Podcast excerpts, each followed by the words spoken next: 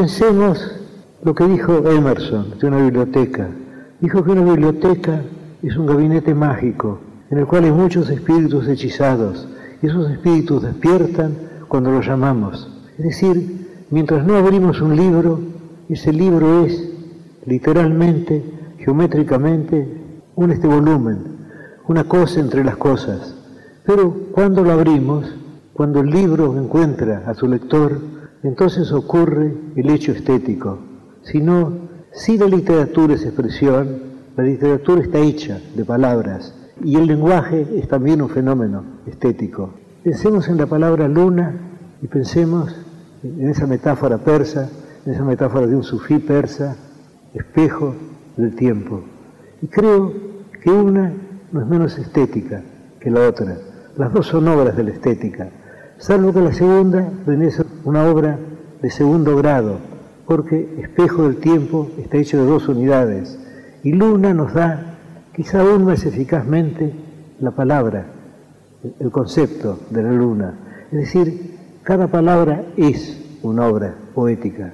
Se supone, erróneamente a mi entender, que la prosa está más cerca de la poesía, está más cerca de la realidad que la poesía. Yo entiendo que es un error. El lenguaje es una creación estética. Creo que no hay duda alguna. La poesía es expresión. Y el hecho de que si la poesía es expresión, si un verso es expresión, cada una de las partes de que el verso está hecho, cada una de las palabras es expresivo, este sí mismo. Creo que lo sentimos como sabido porque es cierto. El hecho de que la poesía no son los libros en la biblioteca, no son los libros encerrados en el gabinete mágico de Emerson. La poesía es el encuentro del lector con el libro, la lectura del libro, el descubrimiento del libro. Y también hay otra experiencia estética que es el momento muy extraño también en el cual el poeta concibe la obra, en el cual va descubriendo o inventando la obra. Porque según se sabe en latín, las palabras inventar y descubrir son sinónimas. Aquello que dijo de Platón, de, que descubrir es recordar, en lo cual Francis Bacon agregó que ignorar es haber olvidado. Es decir, ya todo está, pero tenemos que verlo. Cuando yo escribo algo, yo tengo la sensación de que todo eso preexiste. Yo parto de un concepto general. Yo sé más o menos el principio y el fin. Y luego voy descubriendo las partes intermedias. Pero no tengo la sensación de inventarlas. No tengo la sensación de que dependen de mi arbitrio. Las cosas son así. Son así pero están escondidas y mi deber de poeta es encontrarlas. Porque poesía es leer, es escribir y es compartir lo escrito y lo leído. Poesía 1110. Un espacio para pensar y compartir el acto poético en todas sus formas. La poesía de todas las cosas. Porque poesía es leer, es escribir y es compartir lo escrito y lo leído, lo contado y lo cantado. Poesía 1110. A la medianoche del jueves, cuando se inicia el viernes. Un espacio para pensar y compartir el acto poético en todas sus formas. La poesía de todas las cosas. En la 1110, la radio de la ciudad de Buenos Aires. Hola, soy Nora Perlé. Vengo de mi rinconcito arrabalero en la 2x4 para traerles Canción de un nido sobre la tierra del libro de Héctor Negro, Gorrión del Mundo. Dice, en aquel árbol se agazapa el trueno, sobre aquella pared golpeó la lluvia. Yo venía, gorrión, desde un invierno que me arrojó sus vientos y sus furias. Yo venía atraído por los golpes del brutal desencanto y de la angustia. Era un eh, hambre de siglos y era un, un miedo, era toda una historia de preguntas. Solo mis alas y mi sed y la virtud de no entregarme. Ganas de creer, ganas de ver, de hacer un nido en cualquier parte. Pregunté por un Dios, por un amigo, pregunté por un cielo, por un aire. Me dolían las jaulas y los fríos y los gritos que tuve que guardarme. Yo buscaba tal vez no solo un nido, no solo un sol para entibiar mis alas, yo buscaba el principio de un camino, un agujero para entrar por la esperanza. de tanto andar volando entre la gente de gorrión en gorrión, de rama en rama, encontré como el hueco de una fiebre entre un asombro de certeza y calma. Encontré una raíz que florecía, un insólito fuego con ventanas, y allí puse mi luz y mi cansancio. Allí hice mi nido en una barba. ¿Era la barba de algún dios volcada en flor sobre la tierra? ¿Era la barba de un varón, un resplandor de cien estrellas? ¿Era acaso Jesús que regresaba, derrumbado y sin cruz, pero naciendo? Una estrella asomando entre sus llagas y un relámpago breve sobre el pecho. Era aquella respuesta que buscaba, mi antigua sed y la de tantos, tantos. Ahora tengo mi nido en esta barba y mil gorriones me acompañan cuando canto. El término incunable, del latín en la cuna, se refiere a aquellos primeros libros impresos entre 1453 y 1500, aparecidos por toda Europa en imprentas aún sin especializar. La primera gráfica no se había especializado y el impresor era el que se ocupaba de todo el proceso, dueño y operador de la prensa, fundidor de los tipos, fabricante del papel, encuadernador, editor, librero, artesano, artista y erudito. Los volúmenes impresos carecían de portada, título en hoja separada, firma o fecha. La tipografía común utilizada era la letra gótica y los textos contenían numerosas abreviaturas como acostumbraban los códices medievales. Tampoco mostraban separaciones entre párrafos o capítulos, ni colofón al final. Hoy día son obras de gran valor, entre las que se encuentran la primer Biblia de Gutenberg, año 1453, las primeras ediciones de Tirante el Blanco, año 1490, la gramática de la lengua castellana de Antonio de Nebrija, año 1492, y la Celestina, año 1499, junto con varias decenas de miles de ejemplares custodiados como verdaderos tesoros alrededor del mundo. Nombre es Nora Liliana Daporta, ustedes me han escuchado ya varias veces en este programa y hoy les voy a enviar pequeñas frases con pensamientos. Y dicen así, una lágrima que cae a tus pies es un diamante reflejando al sol. Encuentra una buena vida buscando dentro de ti. No vivas en el remolino de querer y no poder. No diversifiques tu esfuerzo. Elige y luego empuja con fuerza. Aunque caigas varias veces, ya vencerás.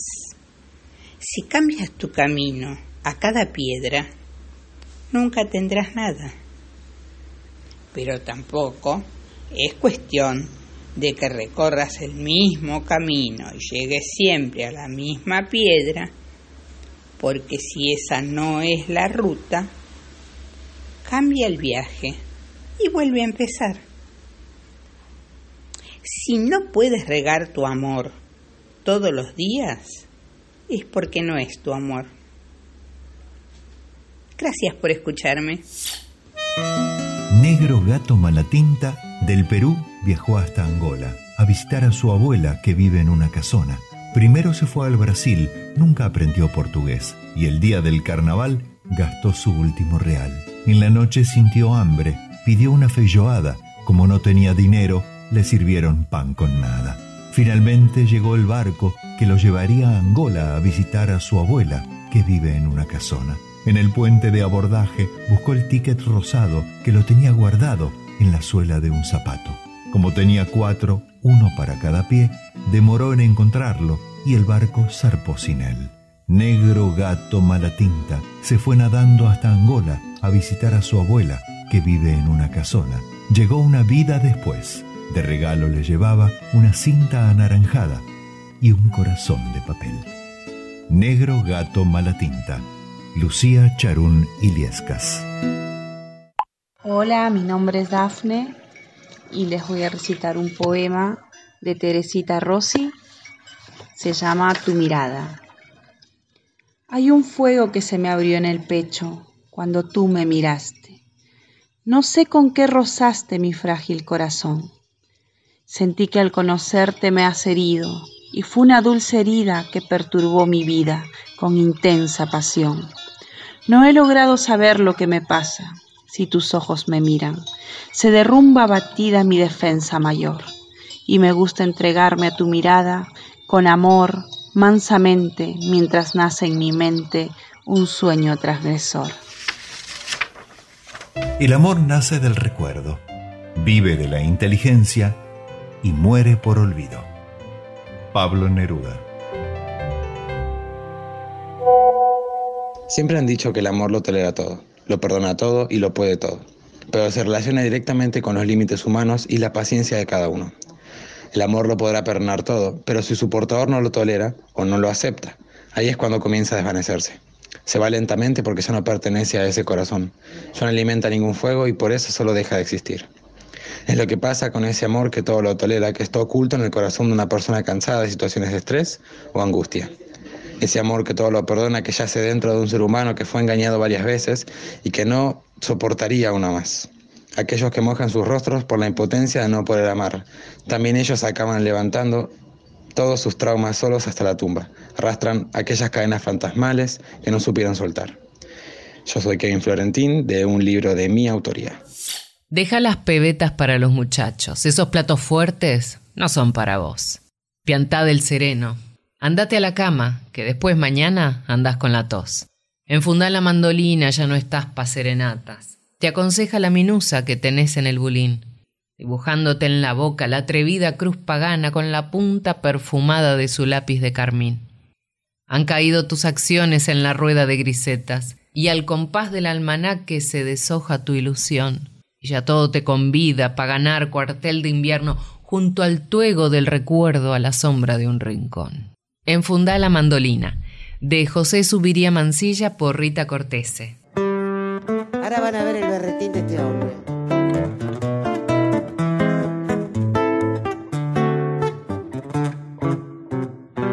Sosegate que ya es tiempo de archivar tus ilusiones. Dedícate a balconearla, que pa' vos ya se acabó. Y es muy triste eso de verte campaneando a la fulana con la pinta de un Mateo de su alquilado y tristón. No hay que hacerle, ya estás viejo, se acabaron los programas Dios gracias con tus locos berretines de gavión. Ni te miran las muchachas.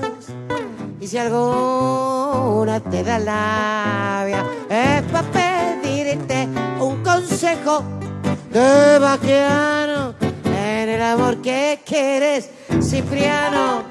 Ya no das más jugo, tus 50 abriles que encima llevas junto con el pelo que pianto del mate, ahí se te fue la pinta, que no vuelve más y dejan las pebetas para los muchachos. Esos platos fuertes no son para vos. Pianta del sereno, andate a la cama, que después mañana, viejo querido hermano, andas con la tos. Enfunda la mandolina, ya no estás pa' serenatas. Te aconseja la chirusa que tenés en el bulín. Dibujándose en la boca la atrevida cruz pagana con la punta perfumada de su lápiz de carmín. Han caído tus acciones en la rueda de griseta y al compás del almanaque se deshoja tu ilusión. Y ya todo te convida a guardar cuartel de invierno junto al fuego de los recuerdos a la sombra de un rincón que quieres Cipriano no das más jugo. Tus 50 abriles que encima llevas, junto con el pelo que pianto del mate, ahí se te fue la pinta, que no vuelve más y dejan las pebetas para los muchachos. Esos platos fuertes no son para vos. Pianta del sereno, andate a la cama, que después mañana viejo.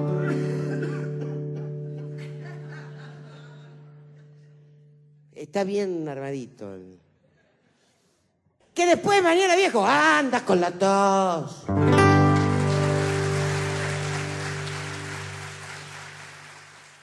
Poesía 1110. Metáforas, símiles, ironías, paradojas, todas las formas no convencionales de transformar la palabra en las madrugadas de los jueves, acá en la 1110. ¿Cómo están? Soy Nacho Riverol, Buenas Razones, la 2x4, y elegí de Jorge Luis Borges, Ajedrez. En su grave rincón, los jugadores rigen las lentas piezas. El tablero los demora hasta el alba en su severo ámbito en que se odian dos colores, Adentro irradian mágicos rigores, las formas, la torre homédica, ligero caballo, armada reina, rey postrero, oblicuo alfil y peones agresores. Cuando los jugadores se hayan ido, cuando el tiempo los haya consumido, ciertamente no habrá cesado el rito. En el oriente se encendió esta guerra cuyo anfiteatro es hoy toda la tierra. Como el otro, este juego es infinito. Tenue rey, sesgo alfil, encarnizada reina, torre directa y peón ladino, sobre lo negro y blanco del camino, buscan y libran su batalla armada. No saben que la mano señalada del jugador gobierna su destino, no saben que un rigor adamantino sujeta su albedrío y su jornada. También el jugador es prisionero, la sentencia es de Omar, de otro tablero, de negras noches y de blancos días. Dios mueve al jugador y éste la pieza. ¿Qué Dios detrás de Dios la trama empieza de polvo y tiempo y sueño y agonía? Ajedrez, de Jorge Luis Borges para ustedes. Ya no existía nada. La nada estaba ausente. Ni oscuridad, ni lumbre, ni unas manos celestes, ni vida, ni destino, ni misterio, ni muerte, pero seguía volando, desesperadamente. Vuelo sin orillas, Oliverio Girondo. Las causas de Jorge Luis Borges. Las ponientes y las generaciones. Los días y ninguno fue el primero.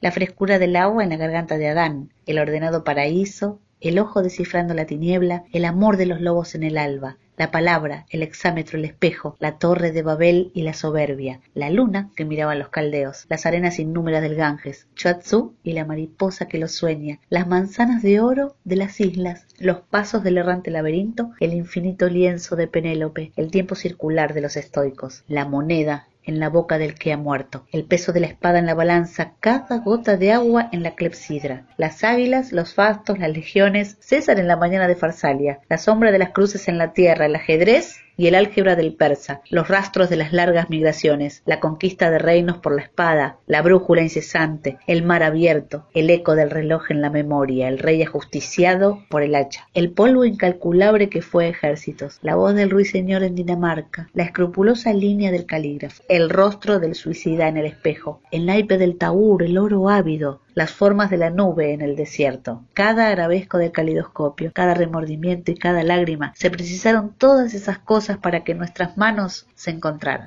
Un pequeño cuento de Cristian Herrera Ortega. Ambos sabían de su existencia. Él la esperaba durante horas, desde el amanecer hasta el anochecer. Luego se marchaba a seguir su búsqueda y a cumplir a otras latitudes el designio para el cual fue creado. Él se marchaba y ella llegaba. Lo buscaba con todas sus esperanzas puestas en que esta vez lo iba a encontrar. Sabía de él porque su obra estaba a la vista. Él era todo lo que en sus sueños podía imaginar. Fuerte, luminoso, candente, capaz de hacer crecer los más bellos bosques de eucaliptos, de pinos, los imponentes robledales, los rosales, madurar las vides para crear los más finos vinos. Su nombre era sinónimo de vida. Él sabía de ella, porque su obra estaba a la vista. Era quien embellecía los cielos, los sembraba de sutiles estrellas, diáfanas lunas. Era la inspiración de poetas, de músicos, de bohemios. Era quien ofrecía un descanso a quien lo necesitara. Era suave y delicada, generosa, dueña de mareas y de torbellinas pasiones. Su reinado era para amar.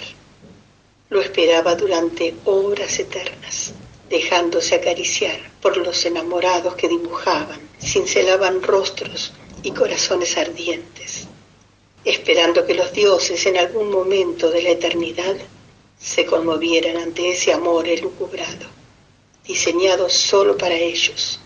Su nombre era sinónimo sublime de belleza, noche y día, sol y luna. Los vientos sagrados eran sus mensajeros, dueños del arco iris, de la aurora boreal.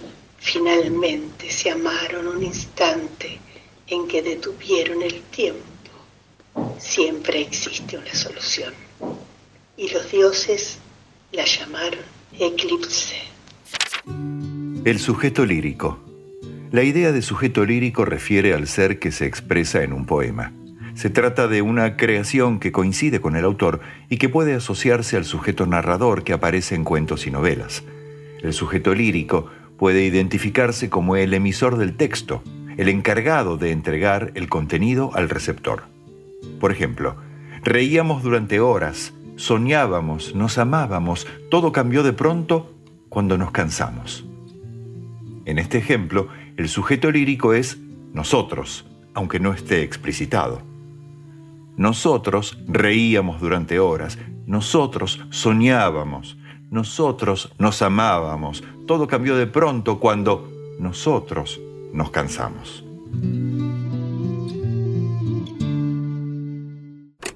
Buenas noches. Mi nombre es Olga, hablo del barrio de Flores y quería leerles una poesía arte poética de Borges.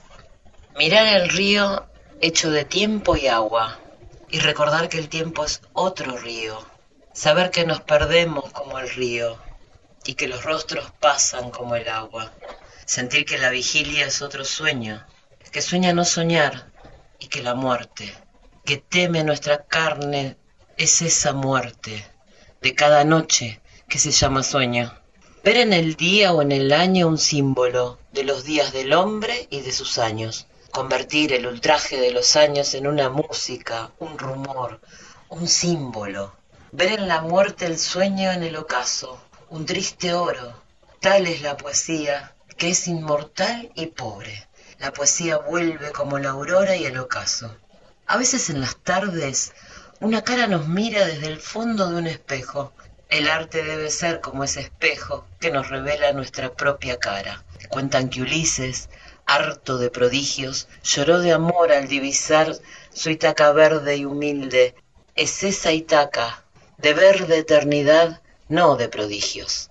También es como el río interminable, que pasa y queda y es cristal de uno mismo. Heráclito, inconstante, que es el mismo, y es otro, como el río, interminable. Sobre un tramo de vía, cruzando un paisaje de ensueño, en un tren que me lleva de nuevo a ser muy pequeño, de una América a otra. Tan solo es cuestión de un segundo. Basta con desearlo y podrás recorrer todo el mundo. Un muchacho que trepa, que trepa en lo alto de un muro. Si se siente seguro, verá su futuro con claridad. Y el futuro es una nave que por el cielo volará, a Saturno, después a Marte, nadie sabe dónde llegará. Si le ves venir, si te trae amores, no te los robes sin apurar. Aprovecha los mejores que después no volverán. La esperanza jamás se pierde. Los malos tiempos pasarán. Piensa que el futuro es una acuarela y tu vida un lienzo que colorear, que colorear. En los mapas del cielo el sol siempre es amarillo. Tú lo pintarás. Y la lluvia o las nubes no pueden nublar tanto brillo. Toquiño y Vinicius Gimoraes Aquarela. Numa folha qualquer eu desenho um sol amarelo. Com cinco ou seis retas é fácil fazer um castelo. Com o lápis em torno da mão e me dou uma luva. E se faço chover com dois riscos, tem um guarda-chuva. Se um pinguinho de tinta cai num pedacinho azul do papel, num instante imagino uma linda gaivota voar no céu. Vai voando, contornando a imensa curva, norte-sul, vou com ela, viajando Havaí, Pequim ou Istambul. Pinto um barco a vela, branco navegando, é tanto céu e mar num beijo azul. Entre as nuvens vem surgindo um lindo avião, rosa e grená, tudo em volta, colorindo com suas luzes a piscar. Basta imaginar e ele está partindo, sereno, lindo. E se a gente quiser, ele vai pousar.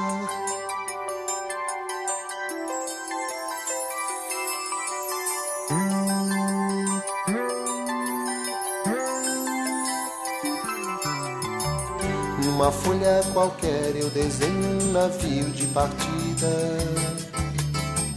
Com alguns bons amigos bebendo de bem com a vida. De uma América a outra eu consigo passar num segundo. Giro um simples compasso e num círculo eu faço o mundo. Um menino caminha e caminhando chega no muro. E ali logo em frente a esperar pela gente o futuro está. E o futuro é uma astronave que tentamos pilotar. Não tem tempo, nem piedade, nem tem hora de chegar. Sem pedir licença, muda a nossa vida e depois convida a rir ou chorar nessa estrada não nos cabe conhecer ou ver o que virá, o fim dela. Ninguém sabe bem ao certo onde vai dar. Vamos todos numa linda passarela de uma aquarela que um dia enfim descolorirá. Numa folha qualquer eu desenho um sol amarelo que descolorirá. Com cinco ou seis retas é fácil fazer um castelo que descolorirá. Giro um simples compasso num círculo eu faço um mundo que descolorirá.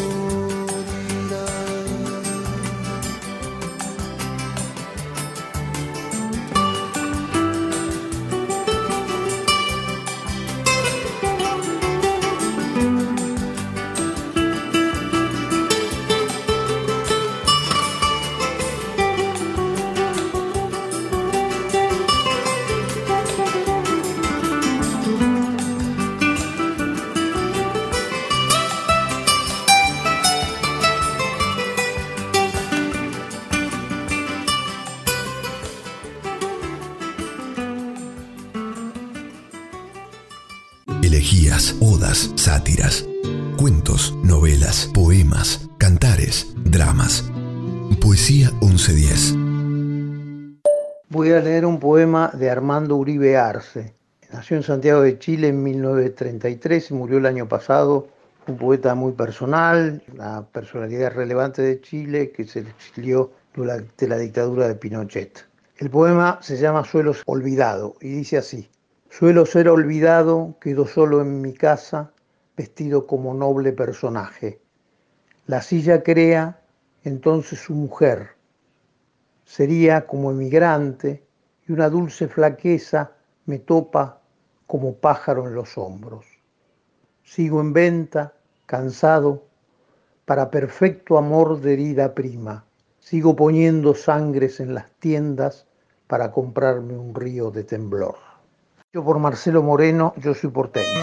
A los amantes de las bellas letras hago llegar mis mejores deseos. Voy a cambiar de nombre a algunas cosas. Mi posición es esta. El poeta no cumple su palabra, sino cambia los nombres de las cosas. ¿Con qué razón el sol ha de seguir llamándose sol?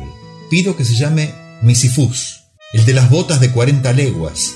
¿Mis zapatos parecen ataúdes? Sepan que desde hoy en adelante los zapatos se llaman ataúdes. Comuníquese, anótese y publíquese. Que los zapatos han cambiado de nombre. Desde ahora se llaman ataúdes. Bueno, la noche es larga. Todo poeta que se estime a sí mismo debe tener su propio diccionario y antes que se me olvide, al propio Dios hay que cambiarle nombre. Que cada cual lo llame como quiera. Ese es un problema personal. Cambios de nombre. Nicanor Parra. Azul loco y verde loco, del lino en rama y en flor, mareando de oladas baila el lindo azuleador cuando el azul se deshoja sigue el verde danzador, verde trébol, verde oliva y el gallo verde limón. Vaya hermosura, vaya el color, rojo manso y rojo bravo, rosa y clavel reventón. Cuando los verdes se rinden, él salta como un campeón. Bailan uno tras el otro, no se sabe cuál mejor, y los rojos bailan tanto que se queman con su ardor. Vaya locura, vaya el color. Y por fin se van siguiendo al pavo real del sol, que los recoge y los lleva como un padre o un ladrón. Mano a mano con nosotros todos eran, ya no son. El cuento del mundo muere al morir el contador. Ronda de los colores, de Gabriela Mistral. Soy Mabel, del Fogón Cuentero. Hoy sentí a la maestra decir que traerán mucho trabajo para los papás. Prohibieron nuestro idioma, nuestro hermoso y dulce Mapuecún Impusieron su religión y nuestro espíritu se entristeció. Yo no sé si esto será mejor, solo que esto tan triste no sé lo que hacer. Una vez era feliz aquí, río azul, valles, montañas y el frío del sur.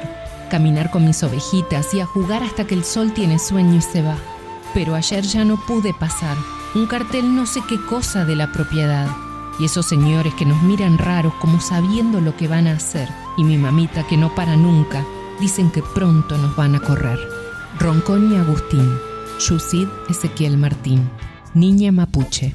Una vez era feliz aquí. Río azul, valles, montañas y el frío del sur. Caminar con mis ovejitas y a jugar hasta que el sol tiene sueño y se va.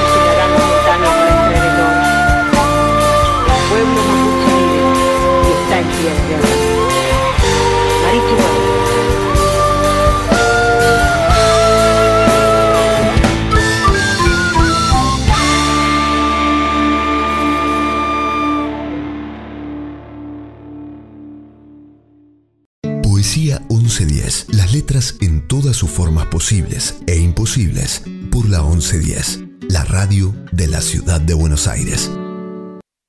Hola amigos queridos, ¿cómo les va? Soy Virginia Lago.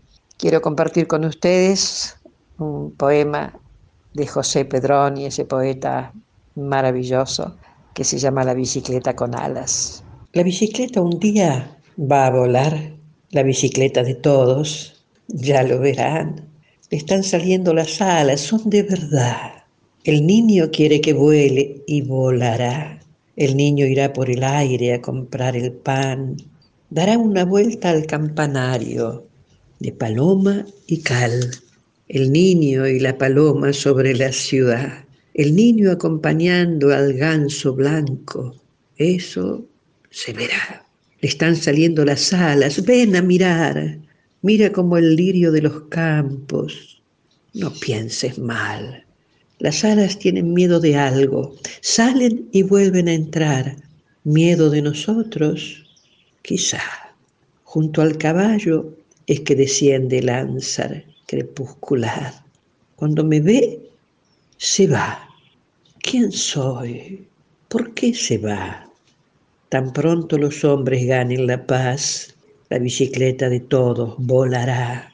La que duerme en las puertas de los cines volará, la del cartero volará, la de la reina Guillermina volará, la mía y la tuya volará, por arriba del humo y de los cables me verás. La bicicleta tendrá un solo nombre, libertad. El ángel de las aguas ya no irá, calle ancha del cielo para mirar, flores que nunca vimos aquí, allá. Habrá tiempo para mirar, cuánto tiempo perdido. Ay, tan pronto los hombres dejen de guerrear, la bicicleta del mundo volará. Todos los pueblos tendrán un velódromo donde los niños correrán. De allí alzarán el vuelo, darán una vuelta sobre el mar. Si no lo hubiera, sobre el trigal. Si no lo hubiera, irán donde la haya y volverán. Ir y volver será como cantar, porque la bicicleta tendrá alas de verdad, la del cartero, la de la reina Guillermina. Nadie se caerá. Todo es cuestión que los hombres ganen la paz. El poema Canción de Otoño en Primavera es uno de los poemas más famosos del célebre poeta nicaragüense Rubén Darío, máximo exponente del modernismo hispanoamericano. En él, con un tono general de añoranza, se refiere a la pérdida de la juventud y el sentimiento de melancolía que de esto deviene. La voz poética desde una edad ya madura se mueve entre la añoranza del pasado, los viejos amores y el desencanto de la vida, entrando en ocaso de la vejez. El modernismo se propuso renovar la literatura en la lengua española y se caracterizó por su perfección formal, un lenguaje preciosista, el empleo de imágenes de gran belleza y el gusto por lo exótico, entre otras cosas. Juventud, divino tesoro, ya te vas para no volver. Cuando quiero llorar, no lloro y a veces lloro sin querer. Del libro Crepúsculo herido, de Alicia Casas, aún, aún, aún es tiempo de golondrinas y de soles, de volar al precipicio de los sueños, de viajar al andén de los recuerdos. Aún es tiempo de soñar con lunas nuevas. La noche no ha partido y abraza nuestros cuerpos. Aún es tiempo de amar y amarnos, de derribar murallas y recorrer caminos. Aún es tiempo de fundir los labios y ahogar silencios, de atravesar el abismo de los besos. Aún, aún es tiempo de amar y amarnos, de sentir y sentirnos. Con la piel encendida de ocasos perdidos, aún es tiempo de ternura y de nostalgia, de mirar hacia adentro, aún es tiempo de amarnos. He desperdiciado mi vida entera. No sé a dónde ir no hablo con nadie, no tengo nada que decir, no tengo la menor idea de lo que busco ni lo que quiero encontrar, pero te quiero. Charles Bukowski. Mi nombre es Alicia Saliva y voy a leer un poema de Tu corazón partido sigue latiendo de Karina Machó. Se titula Corazón traducido. Vos escribís, igual que yo sentís la palabra. Sabés que en cada cosa que escribimos hay algo cierto, como un corazón que late, mientras la respiración marca la cadencia, la puntuación y los espacios. El corazón es lo que mueve la sintaxis, elige sin saber las palabras, las hace salir, les da aire, las anima. Mueve un esqueleto que en el ritmo encuentra vestido, capa sobre capa hasta la piel. Sabés que armamos una escena, un tono, que hay algo que pensamos que queremos decir. Si bien me pongo una máscara, estoy yo detrás. Estaba, Ahora me pregunto, ¿quién será esa? Este es mi cuerpo, reviso. Cambia tanto y tan poquito a la vez, no puedo detectar si esta peca es nueva, si esta rayita siempre la tuve, si este moretón lo hice yo. Los ojos que intentan descifrarme, esos en el espejo, destellan, se hacen verdes, miel, atigrados. ¿Qué quieren? ¿Qué guardan en ellos como tesoros, como secretos? ¿Qué miran cuando me deshago en un túnel que se abre en lo real y veo lejos, en otro mundo, sucesos que nos involucran, hechos que ya ocurrieron o podrían hacerlo. Sueño, veo, siento, oigo. Vivo, parece que vivo. Escribo, sin embargo, intento la traducción, me acostumbro a la pérdida en dosis justas, en pequeñas bolsas hechas de lluvia, huesos evaporados. Poesía cinética. La poesía cinética es un nuevo género literario basado en la animación de los textos. El objetivo es enriquecer la lectura jugando con el significado de las palabras de manera ingeniosa, ubicándolas en el espacio, dándoles color, sonido y expresión, más allá de lo que simplemente expresa el diccionario. Así, por ejemplo, la palabra torbellino podría aparecer simplemente escrita con un color claro, para ir oscureciéndose y comenzar a remolinarse con el ruido de un viento huracanado de fondo, hasta terminar formando la imagen de un torbellino que destruye una casa. Hola, soy Mariel Solari y voy a leerles un poema muy agradecida por la invitación que me hizo Poesía Dominguera. Apareces en el calor de una caminata por las vías, te dibujás en el plano de la mora, en el sauce que planté el jueves pasado, en el aire necesario para cantar una de Coqui Ortiz, flotás en los domingos de chamamé trepando la mañana, en esa foto del Gaby con la camisa a cuadros, venís a mí, río. Ahora tengo por única humedad una lágrima que en el punto exacto del deseo sube desde la raíz a la garganta.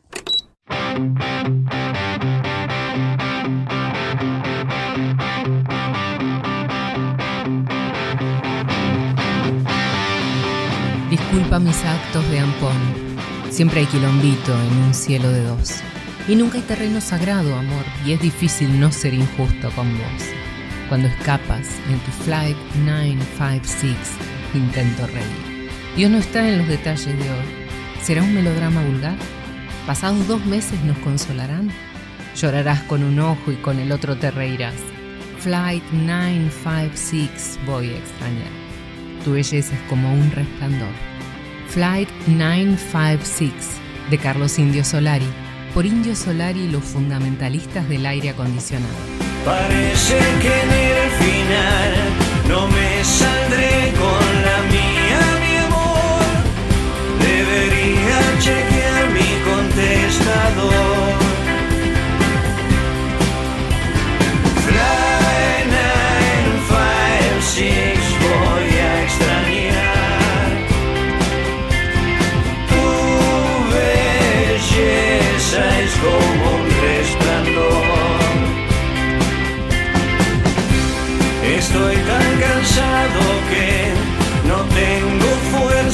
Para discutir.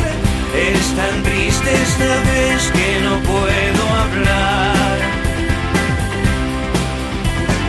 Fly 956, el tiempo dirá. Yo sé que vos vas a regresar.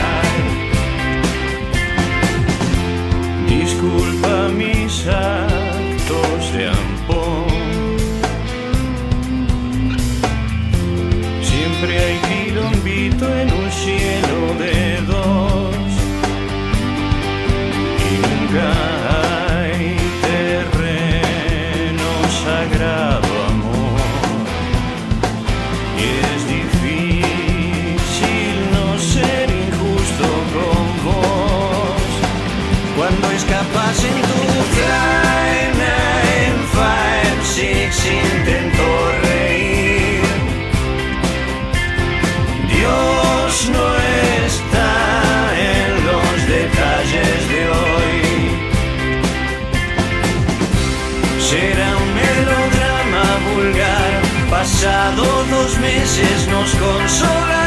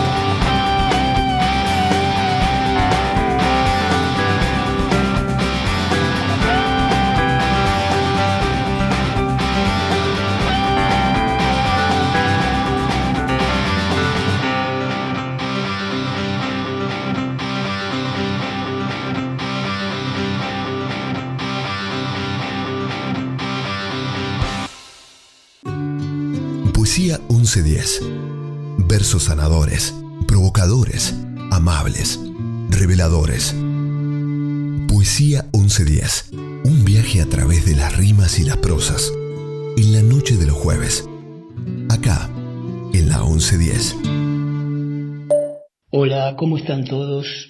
Bueno, continuando con la lectura de poemas, quiero contarles que les traje una llamada La Playa.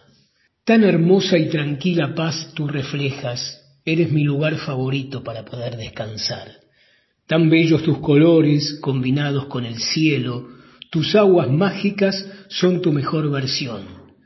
Hermosas tus palmeras son la arena suave y caliente que se refleja con el sol. Tus grandes olas me encantan. Tus conchas hermosas como tú les brinda hogar a muchos animales. Eres y serás siempre la que me brindará esa tranquilidad. Hermosa, ¿no? Un saludo grande, Daniel Pedersini, conductor de la 2x4 del programa Loco por el Tango. Chau. Me acuerdo del ángulo exacto y la altura exacta del paso de los aviones por el frente de mi casa durante todos los años de mi infancia. Bajaban hacia el aeroparque de Buenos Aires y en el descenso parecían casi flotar, es decir, volar sin esfuerzo. De noche no eran aviones enteros, eran solamente luces. A veces no sé por qué, no hacían ruido. Busqué dar infinidad de veces con ese ángulo y esa altura en los sitios por donde pasan aviones. Nunca lo conseguí. Lo intenté parándome inclusive delante de la ventana de la que fue mi casa durante la infancia. Inexplicablemente, ni aún así lo conseguí. Me acuerdo del día de la muerte de Perón. Yo tenía siete años. Mis padres me llevaron a ver el paso del cortejo fúnebre. No eran peronistas, nunca lo fueron, pero el cortejo fúnebre pasaba a pocas cuadras de mi casa. Fue eso lo que los convocó, la proximidad del acontecimiento más que el acontecimiento. Caminamos unas pocas cuadras y llegamos a la avenida por donde habrían de pasar el coche negro, el presidente muerto, la historia nacional. No sé si recuerdo o si deduzco que dado que el invierno había empezado, hacía mucho frío ese día. Fue la primera vez en mi vida que vi llorar a personas adultas. Lo hacían sin ocultar la cara. Me acuerdo de la mejilla de Mariquel, la mejilla de Mariquel, más que de Mariquel. Se llamaba María Raquel, pero nadie, ni siquiera los padres, al retarla, pronunciaban su nombre completo. Una tarde de verano en Córdoba, cuando todos los grandes dormían, decidimos darnos un beso. Teníamos unos nueve años, diez a lo sumo. Apoyamos las mejillas una contra la otra. Lo hicimos durar un instante. Lo denominamos beso. Lo recuerdo como lo que fue, el primer beso de mi vida, aunque lo cierto, si uno se fija, es que no existió beso alguno. Me acuerdo del sabor exacto de las galletitas que cuando chico comía fanáticamente. Venían cubiertas con una capa de azúcar y yo raspaba el azúcar con los dientes antes de comer el resto. Las siguen fabricando, por cierto, pero ya no las hacen igual. Me ocurre al revés que a Proust. Yo soy capaz de evocar mi infancia entera con tal de poder recobrar el sabor de aquellas galletitas. Me acuerdo. Fragmento de Martín Coan. Pluma. Salta mi gata por el medio del comedor con su juguete en la boca y en las patas. Lo revolea, lo lleva, lo hace bailar, lo engancha con las uñas, mira a un lado y mueve el cuerpo en perfecta coordinación hacia el otro. Es puro reflejo mi gata. Parece no pensar en sus actos. Las cosas ocurren de manera instantánea. Es aquí, es ahora, es en este breve segundo. Carece de planes mi gata, carece de fundamentos. La vida sucede sin demora, está en ese juguete que revolea y baila y salta, en el ruido de la lluvia dejándose gotear tras el vidrio, en sus ganas de comer o de dormir o de cazar ese obstinado ratón de felpa. Está en el puro instinto, está en la perfecta coordinación de sus patas, de su cuerpo. La vida sin maquillaje está en mi gata. Soy Alejandro Laurenza. Una tautología es, en retórica, la repetición de un razonamiento expresado de distintas maneras sin agregar nada a su significado. A veces puede ser una herramienta para enfatizar un concepto, pero en general es considerada una repetición inútil o viciosa, ya que la frase que se formula no aporta información relevante que cambie la percepción que el oyente tenía con anterioridad. Un ejemplo de dicho popular tautológico es, todo lo que está de más sobra. En filosofía, un sistema es considerado tautológico cuando no presenta salidas a su propia lógica interna. Mi nombre es Ezequiel Martín Buono y voy a compartir con ustedes una poesía de mi autoría titulada El viento del olvido. En tierra firme sembraron almas que perturbaron a esos tiranos. Trenzaron duelos con hambre gaucha y sus rivales en todas partes. Archivos negros vienen listados, la tregua es nula, ya han secuestrado. Corral de piedra, azotes varios, la mar envuelta, el crío en venta. Hay hombres que de su ciencia tienen la cabeza llena. Hay sabios de todas menas, mas digo sin ser muy ducho, es mejor que aprender mucho el aprender cosas buenas. José Hernández. Sé tu único guía. No seas solo una pieza, juego estéril persiguiendo falsa riqueza. Aprende las reglas, movete con destreza. Nunca sos bufón si dentro tuyo hay grandeza. Basta de mentiras, basta ya de torpeza. Aléjate ya del laberinto que estresa. Levanta la cabeza. No seas tan fácil presa. El que no se duerme siempre tiene ventaja. Escucha tu ser, a ver cuál es hoy su queja. Si te portas mal, paraíso se aleja. Igual, una cagada total se confiesa. Muchos criminales se avivaron con esa. El infierno tiene hambre y lo encontrás si buscas. Bastará. De Gonzalo Albornoz, Guillermo Boneto y Juan Paradisi. Por los Cafres. Ya me transformo. Solo por subir al cielo y volver caer en tus ojos. Lo haría una y otra vez. Por este sol.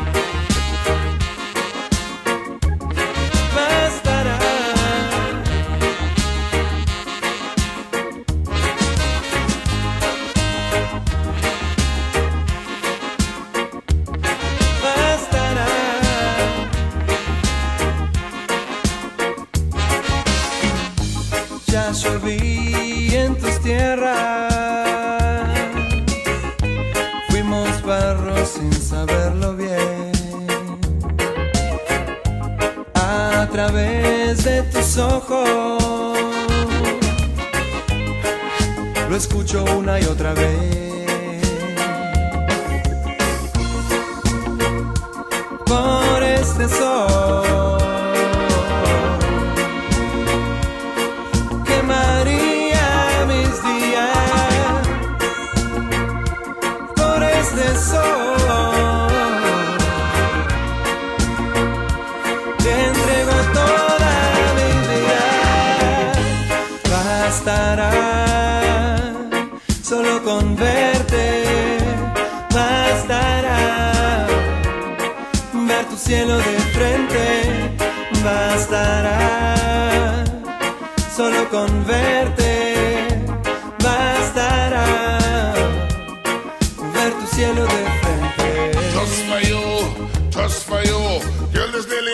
That a man wouldn't do, me say. Just for you, just for you. Baby, just make a wish and make your dream come true. Tell you climb any mountain, swim any sea. Just to show you how much you mean to me. Come home early every night. Just to hug and squeeze you and treat you right. Bastará solo con verte,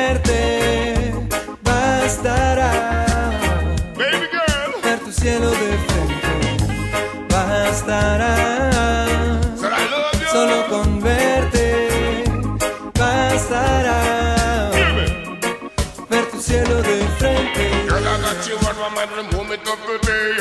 I feel restless every time that you're away. For me, you are the sun, the moon, and the stars. Oh, baby, I wanna be your earth, your Jupiter, your Mars. Hey, just for you, just for you. Girl, there's really nothing that I'm on wouldn't do. Just for you, just for you. Baby, just make a wish and make your dream come true. I just for you, just for you. Girl, there's really nothing that I'm on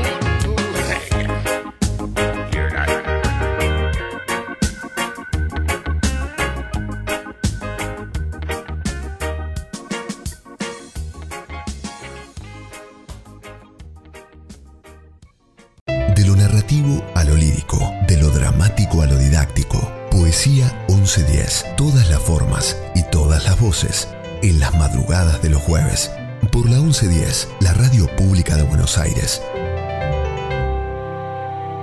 Soy Diego Recalde y te voy a dejar otro poema que se llama Fundación Mítica del Genocidio. Marzo de 1976. A mí se me hace cuento que nació en esa fecha. Lo juzgo tan eterno como a Perón y López Rega. La canción Take These Waltz de Leonard Cohen es un poema de Federico García Lorca. El cantautor y poeta canadiense Leonard Cohen dedicó su álbum Poets in New York a Federico García Lorca. El poeta granadino era uno de los favoritos de Leonard Cohen y uno de los temas más conocidos de ese disco, Take These Waltz, una canción cuya letra es la traducción del poema del propio Lorca, titulado Pequeño Vals Vienés, incluido en su libro Poeta en Nueva York. El poema original ya resulta musical a la hora de leerlo. Abundan en él las repeticiones, incluso tiene un estribillo. Leonard Cohen fue el encargado de imaginarle una melodía que se mimetizaba con este texto que habla del amor no correspondido. Buenas noches, soy Vincent Amadeus y hoy con la actriz y locutora Maga Cohen vamos a presentar la séptima entrega de esta saga titulada Terence a secas, en donde ambos relatan qué pasó después de que Terence tuvo un encuentro con una extraña psicóloga. Gracias. Cuando hice entrar a Terence, este se encontraba en un estado intratable. Estaba como rabioso, le salía espuma por la boca. Evidentemente estaba teniendo un brote psicótico. Traté de tranquilizarlo, primero con un par de cachetadas, luego le empecé a tirar de los pelos y a gritarle ¡Pará, enfermo, calmate!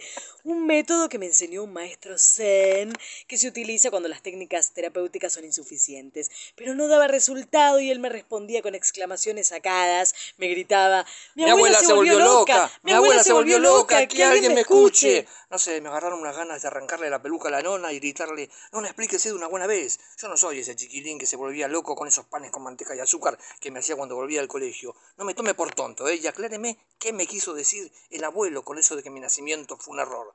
A lo cual la psicóloga, después de surtirme un par de cachetadas, me dice, tendríamos que revisar qué nos está queriendo decir que uno pueda fantasear que habla con los muertos, ¿no? Para su desgracia, la técnica del maestro Zen no dio resultado, entonces lo tuve que atar al diván, luego agarrar un embudo y insertarle cinco ribotriles con un poquito de Johnny Walker.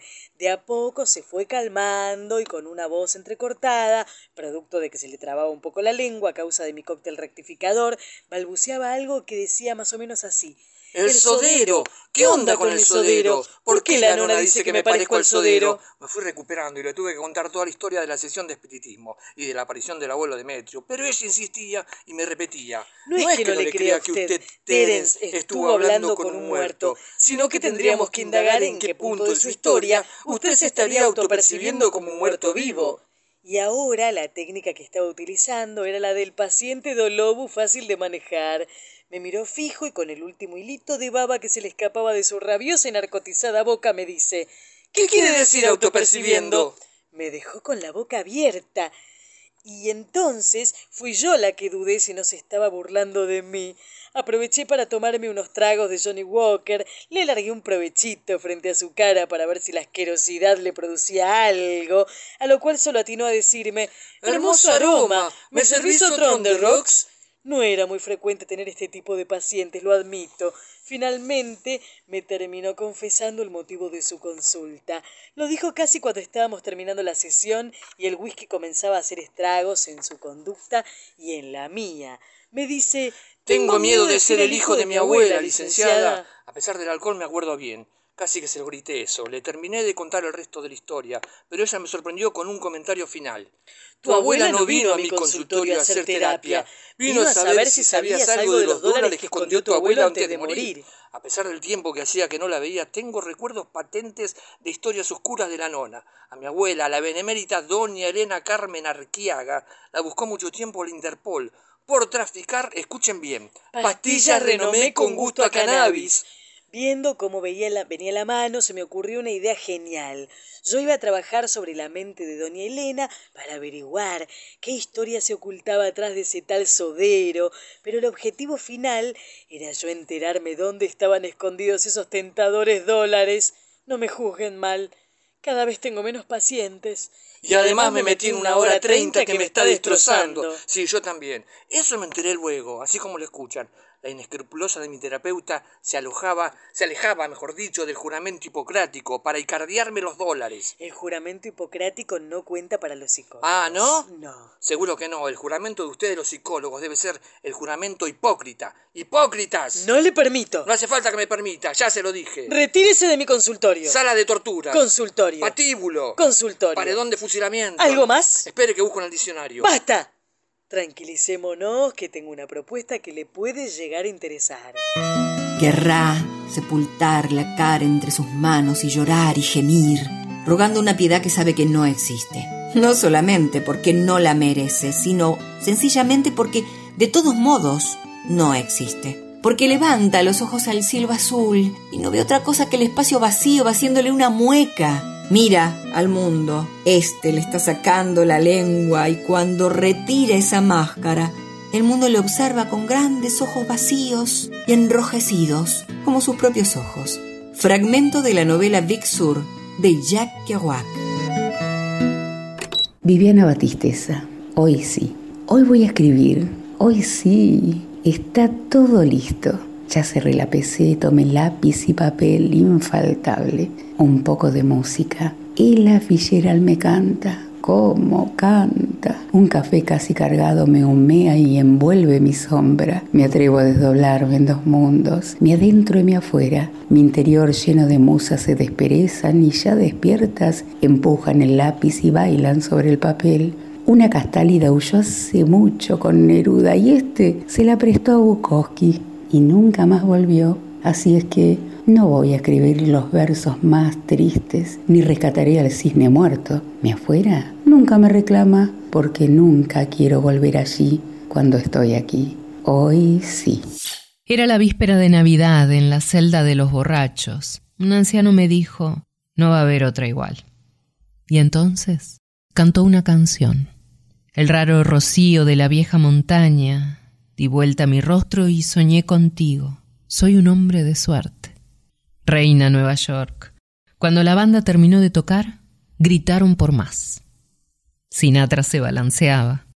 Todos los borrachos estaban cantando. Nos besamos en una esquina. Luego bailamos toda la noche. Y las campanas sonaban por el día de Navidad. Pude haber sido alguien, así como cualquiera pudo haberlo sido. Shane McGowan. Fairy Tale of New York. Was Christmas Eve, babe, in the drunk tank. An old man said to me, Won't see another one. And then he sang a song, the old tune. I turned my face away and dreamed about you. Got on a lucky one, came in eighteen to one. I've got a feeling this year's for me and you. So happy I love you, baby. I can see a better time when all our dreams come true.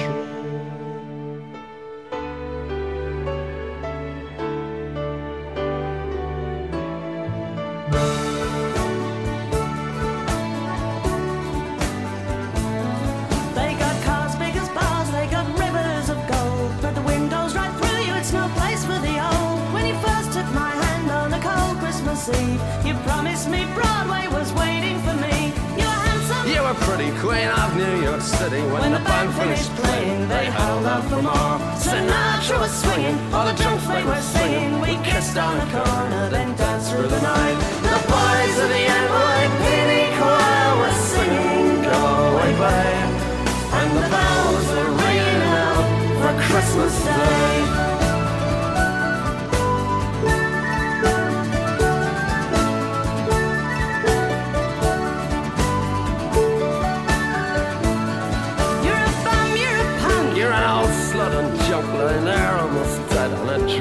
Drip in that bed. You scumbag, you maggot, you cheap, lousy faggot. Happy Christmas, you're ours. I pray God it's our love. The boys of the NYPD choir still singing Go Away Babe And the bells are ringing out for Christmas Day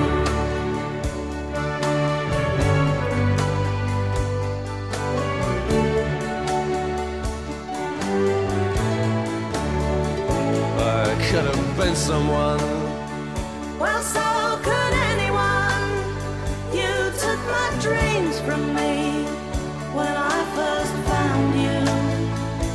kept them with me, babe.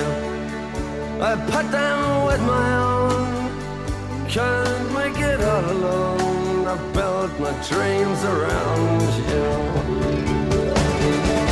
The boys of the NYPD choir still singing Go Away, babe. And the bells are ringing out for Christmas Day.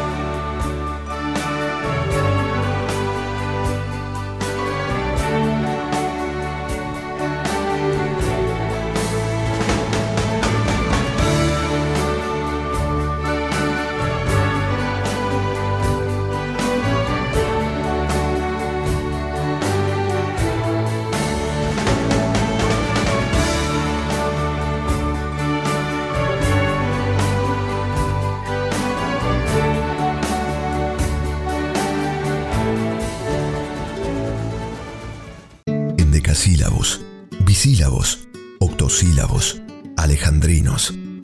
Poesía 1110. Un espacio radial infinito para versos de cualquier medida. Este es un poema de Marguerite Yourcenar. Fuegos. Lo mismo ocurre con un perro, con una pantera o una cigarra. Leda decía, ya no soy libre para suicidarme desde que me he comprado un cisne.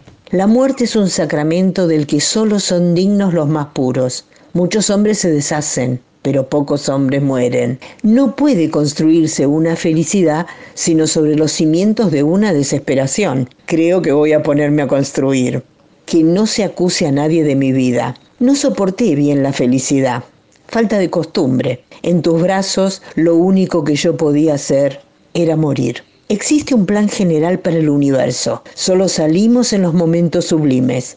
En el avión, cerca de ti, yo no le tengo miedo al peligro. Uno solo muere cuando está solo. Existe entre nosotros algo mejor que un amor, una complicidad. El borrador es una herramienta fundamental en la construcción de un texto. Es un boceto, a veces no solo una manifestación de intención que nos permite mirar cara a cara aquello que tiende a brotar de la pluma. Muchas veces el borrador sirve simplemente para descartar una idea, y en general el resultado final dista años luz de ese borrador inicial que decimos que dio a luz a una obra. Lo único concreto que puede decirse del borrador es que sin este es enormemente complejo enfrentar la creación literaria. Es un ejercicio de catarsis puro, uno en el que no deberíamos poner demasiados filtros. Hay miles de maneras de encararlo, tantas como personas que escriben, y todas ellas son válidas.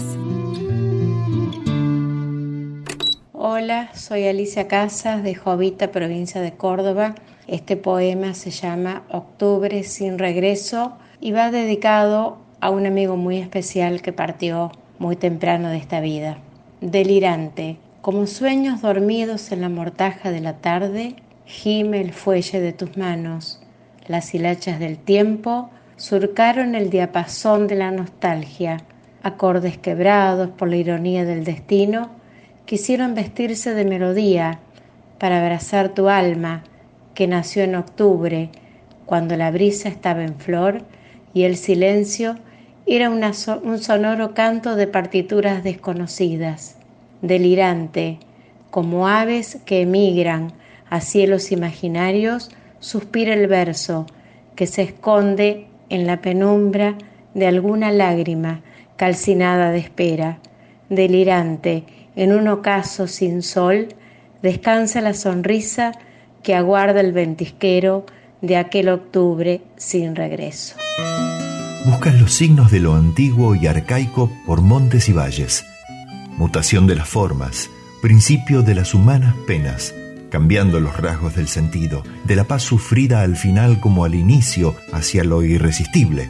Ah, solo en la labor del destructor ves reavivarse a los signos, fríos y pálidos rostros, y lo hondo, todo se ha cumplido. Buscas. Gottfried Benn, poeta alemán. Hola, buenas tardes. Mi nombre es Constanza Martínez Lacourt. Hoy voy a leerles El Ángel de la Muerte 2 de Tamara Kamencian. Por la línea más larga de una mano, estuvimos tratando de descubrir un futuro en el que toda vejez fuera una alegría o como máximo una calma de reposera en algún lugar con olor a pasto recién regado. Mi mano va creciendo, pero sus líneas son un mapa estático, y me veo mirando los ojos azules de mi bisabuela, que quiso explicarme lo que era la muerte, porque ella la esperaba con las rodillas más finas que una caña. Guardaron en un ropero de madera la manta que te cubría el cuerpo pequeño, y supe que él que te llevó fue un ángel, porque los hombres se ven y los dioses no bajan a la tierra. No sé, de mi propia cara cambiando con el tiempo así como no supe que sus mejillas amarillentas alguna vez fueron distintas porque desde siempre te vi la mano doblada de tener el bastón. Aunque alguien dijo que tus cabellos eran dorados como los campos rumanos y tus ojos más azules que el mar que cruzaste para llegar aquí, dejando una madre que también quiso explicarte lo que era la muerte. Viendo a los viejos subir a los colectivos, y mirar las calles con ojos llorosos, entiendo que el olor de ninguna flor alcanza para que sus narices vuelvan a alegrarse, ni la imagen de ningún camino alborado alcanza para que tus pies vuelvan a caminarlo, porque el final del camino están ellos mismos esperando, sabiendo que detrás de la línea del horizonte no hay nada por qué el espacio del mundo termine en algún lugar y el tiempo del mundo no es tan grande como para seguir infinitamente. Francesco Petrarca nació en 1304. Es considerado uno de los precursores del humanismo y uno de los padres de la literatura italiana. Cuando era adolescente, se enfrentó varias veces con su padre. Ser Petrarco era notario y obligó a su hijo a estudiar derecho ciencia que Francesco detestaba. Varias veces el joven salvó del fuego sus ediciones de Virgilio y Cicerón, que su padre había descubierto e intentado quemar. La guerra con su padre en defensa de su espíritu poético solo terminó cuando éste murió. Finalmente Francesco pudo dedicarse enteramente a su verdadera vocación. Su amor por el latín se ve reflejado en toda su obra, pero su rebeldía y su apertura mental está reflejada en su cancionero, escrito completamente en vulgar, con una atención y una perfección sublime, que lo convierten en una de las obras más extraordinarias escritas en lengua romance y en uno de los pilares fundacionales de la literatura italiana.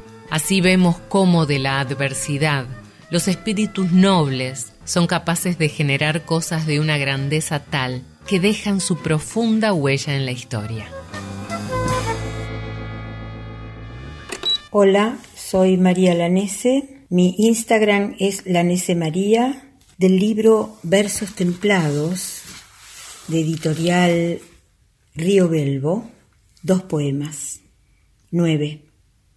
Irresistible seducción la de los mares, flujos regulares, incesantes, ilusión de continuidad, de planicie perpetuándose en su inercia, pero las sales, pero las sales, las sales ahondan su sabor en los abismos y se dan a la luz en la intemperie. 10.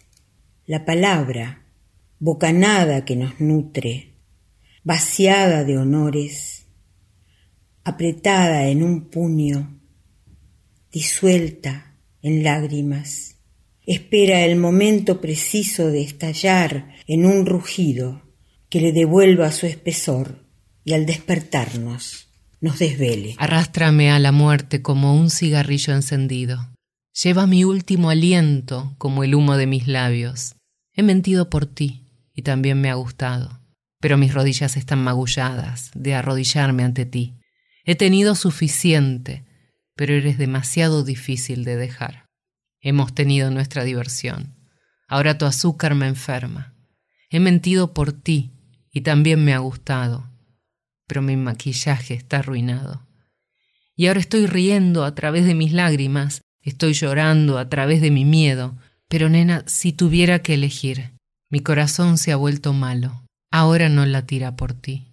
Tuviste tu risa, ahora no me haré el tonto. He mentido por ti y también me ha gustado, pero estoy negro y azul de sangrar por ti. Tú encendiste el fósforo, me quemó tan rápido. Mira lo que teníamos. Ahora se ha convertido en cenizas. He mentido por ti y también me gustaba, pero mi maquillaje está arruinado. Jokes on You, de Daniel Pemberton, Cara Salimando y Matt Royal, por Charlotte Lawrence. Arrástrame a la muerte como un cigarrillo encendido. Lleva mi último aliento como el humo de mis labios. He mentido por ti y también me ha gustado, pero mis rodillas están magulladas de arrodillarme ante ti. He tenido suficiente, pero eres demasiado difícil de dejar. Hemos tenido nuestra diversión. Ahora tu azúcar me enferma. He mentido por ti y también me ha gustado, pero mi maquillaje está arruinado. Y ahora estoy riendo a través de mis lágrimas, estoy llorando a través de mi miedo, pero nena, si tuviera que elegir, mi corazón se ha vuelto malo. Ahora no la tira por ti. Tuviste tu risa, ahora no me haré el tonto. He mentido por ti y también me ha gustado, pero estoy negro y azul de sangrar por ti. Tú encendiste el fósforo, me quemó tan rápido. Mira lo que teníamos. Ahora se ha convertido en cenizas. He mentido por ti y también me gustaba, pero mi maquillaje está arruinado. Jokes on You, de Daniel Pemberton, Cara Salimando y Matt Royal, por Charlotte Lawrence. Took my last breath like the smoke from my lips. I've lied for you and I liked it too. But my knees are bruised from kneeling to you. I've had enough, but you're too hard to quit. We've had our fun, now your sugar makes me sick. I've lied for you and I liked it too. But my makeup's ruined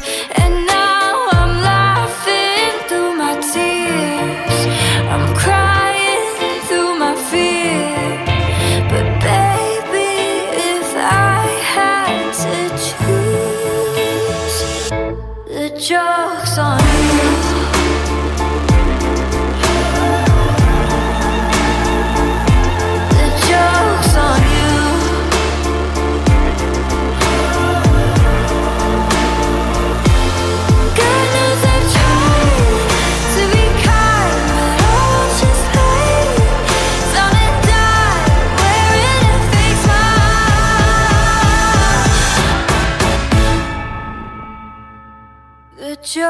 on you.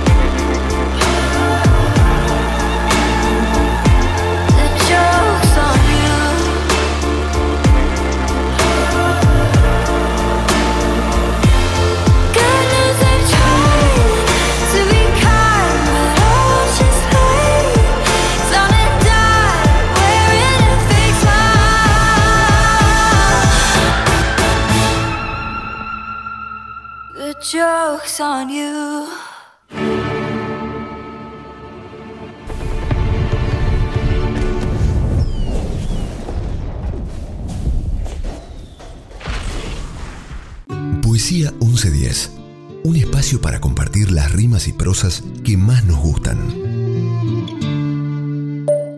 Hola, les habla Ernesto Guiarante del programa Tres Siglos, que se emite por la 92.7 los sábados de 8 a 10 horas. Queridos amigos, les doy la bienvenida y quería dedicarles este hermoso poema que por la magia del arte también es un tango y que se titula Fugitiva y pertenece a Juan Carlos Lamadrid. Dice así, nada más que tu paso por el sueño, el beso de morir entre la niebla y la fuga de amor entre tus manos, perfumadas de olvido y madrigal. Voz de mágica nostalgia y lejanía, en mi ternura, tan tímida y secreta, te espero como ayer en el milagro de este ser o no ser y lo fatal. ¿Para qué fugitiva de otoño? Te amaré, danzarina en la tarde, con tu velo violeta, en el tema de adiós. ¿Para qué? Si la luz inmutable y astral en que sueñan la espuma y la furia del viento, se arrodilla mi amor. Turbio sueño total, noche y deseo. Se fue tu drama azul por las cenizas, anunciadas de páginas fugaces, en el roto mensaje de tu fe. Las arenas te nombraron en su vuelo, de aleluyas trágicas y solas, y sé que ya fugó por esa nada tu misterio, tu voz y tu laurel. Las mujeres de mi país llevan sobre los hombros un yugo. Su corazón pesado y lento oscila entre esos dos polos. A cada paso, dos grandes baldes de leche chocan, uno con otro contra sus rodillas. El alma materna de las vacas, la espuma del pasto masticado brotan en olas nauseosas dulces. Soy igual que la sirvienta de la granja. A lo largo del dolor me avanzo de un paso firme. El balde del lado izquierdo está lleno de sangre. Puedes beber y saciarte de ese pujante jugo. El balde del lado derecho está lleno de hielo. Puedes inclinarte y contemplar su rostro lazo.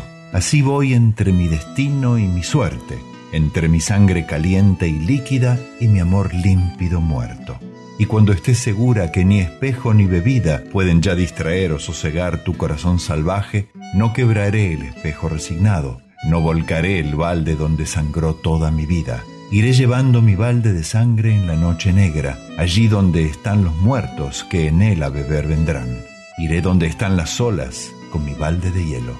El breve gemido de la orilla será menos dulce que mi llanto. Un rostro pálido grande se asomará a la duna y ese espejo que ya no quieres reflejará la faz calma de la luna. El poema del yugo, Marguerite Yourcenar. Hola, ¿qué tal? Me llamo Hernán Casabella. Les voy a compartir un poema que se llama Crónica de una mujer villera que se confiesa poeta. La tierra se desnuda mientras el silencio es un gesto que se dibuja en el aire. El recuerdo en apariencia tiene asas de barro seco para no ser olvidado. Lo único que llevo desnudo son los pies. Nuestro barrio no llora lágrimas. Recita la poesía que anda en los pasillos cuando los poetas salen de gira. Los villeros, los villeros celebramos al ritmo de una cumbia, revoleando hasta el calambre las patas embarradas que visten botas de gamuza rosa viejo. Además, les comparto un taller literario llamado Aperitivo de Letras. La idea es trabajar un texto sobre el que se pueda posar una mirada, poder laburar un párrafo al que se le haga una enmienda, o un verso al que se le haga una sugerencia, o una historia a la que se la marque. La idea es juntos armar un intento de taller literario en la modalidad virtual. La propuesta es un disparador y una canción que generen un texto nuevo al que se le haga una sugerencia. Contacto Hernán Casabella 11 28 80 04 21. Gracias. Será poesía. Rosario Castellanos, Nacida en Ciudad de México en 1925 y fallecida en Tel Aviv en 1974, es testigo fundamental de la historia de las injusticias y los problemas que han enfrentado la comunidad indígena y la mujer mexicana. Pasó su infancia en Chiapas y adulta ya, regresó a su tierra para conocer en profundidad el pensamiento indígena tras su paso por Ciudad de México y Madrid. Su tesis doctoral sobre la cultura femenina, UNAM 1950, es considerada uno de los aportes más extraordinarios al feminismo universal en el siglo XX. En ella critica la filosofía tradicional y la forma en la que la cultura margina a la mujer y se rige por cánones masculinos. Ellos holgadamente atraviesan para desembocar en un mundo luminoso, sereno, altísimo, incomparablemente mejor que el que yo habito. El mundo que para mí está cerrado tiene un nombre, se llama cultura. Sus habitantes son todos aquellos del sexo masculino. Mi mente femenina se siente por completo fuera de su centro cuando trato de hacerla funcionar de acuerdo con ciertas normas inventadas, practicadas por hombres y dedicadas a mentes masculinas. Hola, soy Sanchis y vengo a compartiros este poema de Alejandra Pizarnik. Soy mujer y un entrañable calor me abriga cuando el mundo me golpea. Es el calor de las otras mujeres de aquellas que hicieron de la vida este rincón sensible, luchador, de piel suave y eterno corazón guerrero. El diario es un texto que de manera fragmentaria y con el registro del tiempo, fecha e incluso horario, se destina a volcar información más o menos fragmentaria que, siguiendo una clara línea de tiempo, muestra la evolución en el tiempo de un evento, de la vida de una persona, de un viaje, de un objeto. El diario es muy eficaz como espejo de la realidad y lo logra sin por esto quitar significado a los elementos subjetivos del relato. En su repaso cronológico, muchas veces podemos revivir las angustias, las alegrías o las decepciones del narrador de una manera potente, casi como si estuviéramos viviéndolo con él. El diario de Ana Frank, tal vez el más famoso diario publicado los diarios de Kafka, el Drácula de Bram Stoker, escrito en clave de diario, el diario de C.S. Lewis, cautivado por la alegría. Son solo algunos de los títulos de una familia de subgéneros apasionante y muy entretenida de leer. Hola, soy Ángeles Raggio y voy a leerles un poema que está en el primer libro que edito a través de Viajera Editorial llamado Artemisa Urbana este libro puede encontrarse en preventa en la editorial. Escribir con la loba es un acto de atrevimiento salvaje que invoca la comunión y el reconocimiento de las emociones. La loba, mi loba, desata lo indomable, ese espacio del espíritu ajeno al descontrol, en indestructible alianza con lo políticamente molesto y descarnado.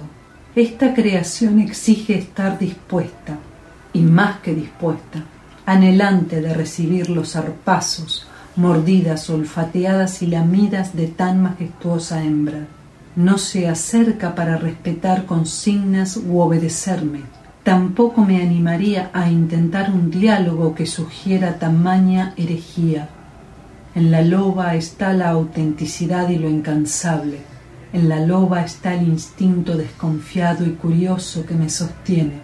Ella me custodia con sus patas como columnas y camina silenciosa por los terrenos más inhóspitos de mi alma. En su doble capa de piel encuentro protección contra los embates de este mundo enajenado. No hay invierno, ventisca ni sol abrasador que la desanimen en la búsqueda. Ella es cada elemento, lo natural en mí. Es la loba la que dialoga noches interminables con la luna. Es la interpelación que me desgarra y me desvela a través de sus profundos ojos ámbar. En su mirada tan honda que me ahoga, confirmo que conoce los secretos del tiempo.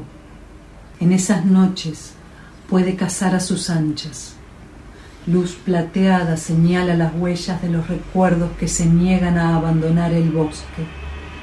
Memoria tan selectiva como impiedosa. en su aullido te llama, te provoca, te invita a que te rindas y depongas tu humana actitud de racionalizar lo irracional. Ese canto te compromete a encontrar el tuyo propio, poder acercarte, alimento de visiones bajo la luz nocturna. Nada es más reconfortante que correr a través de los años siguiendo sus pasos. Nada es más liberador que deambular juntas, ejercitando la sensibilidad. Al fin y al cabo, eso me salva de perderme en la desesperación de mirar sin ver, oír sin escuchar, para percibir lo que resuena en mi espacio interior. Escribir dándole la voz principal a la loba es permitirle ser el alter ego cálido, suave ovillo palpitante de piel en el que me refugio, mirando al mundo desde lo primitivo. Tengo confianza en la balanza que inclina mi parecer. Nadie quiere dormirse aquí. Algo puedo hacer. Tras haber cruzado la mar, te seduciré.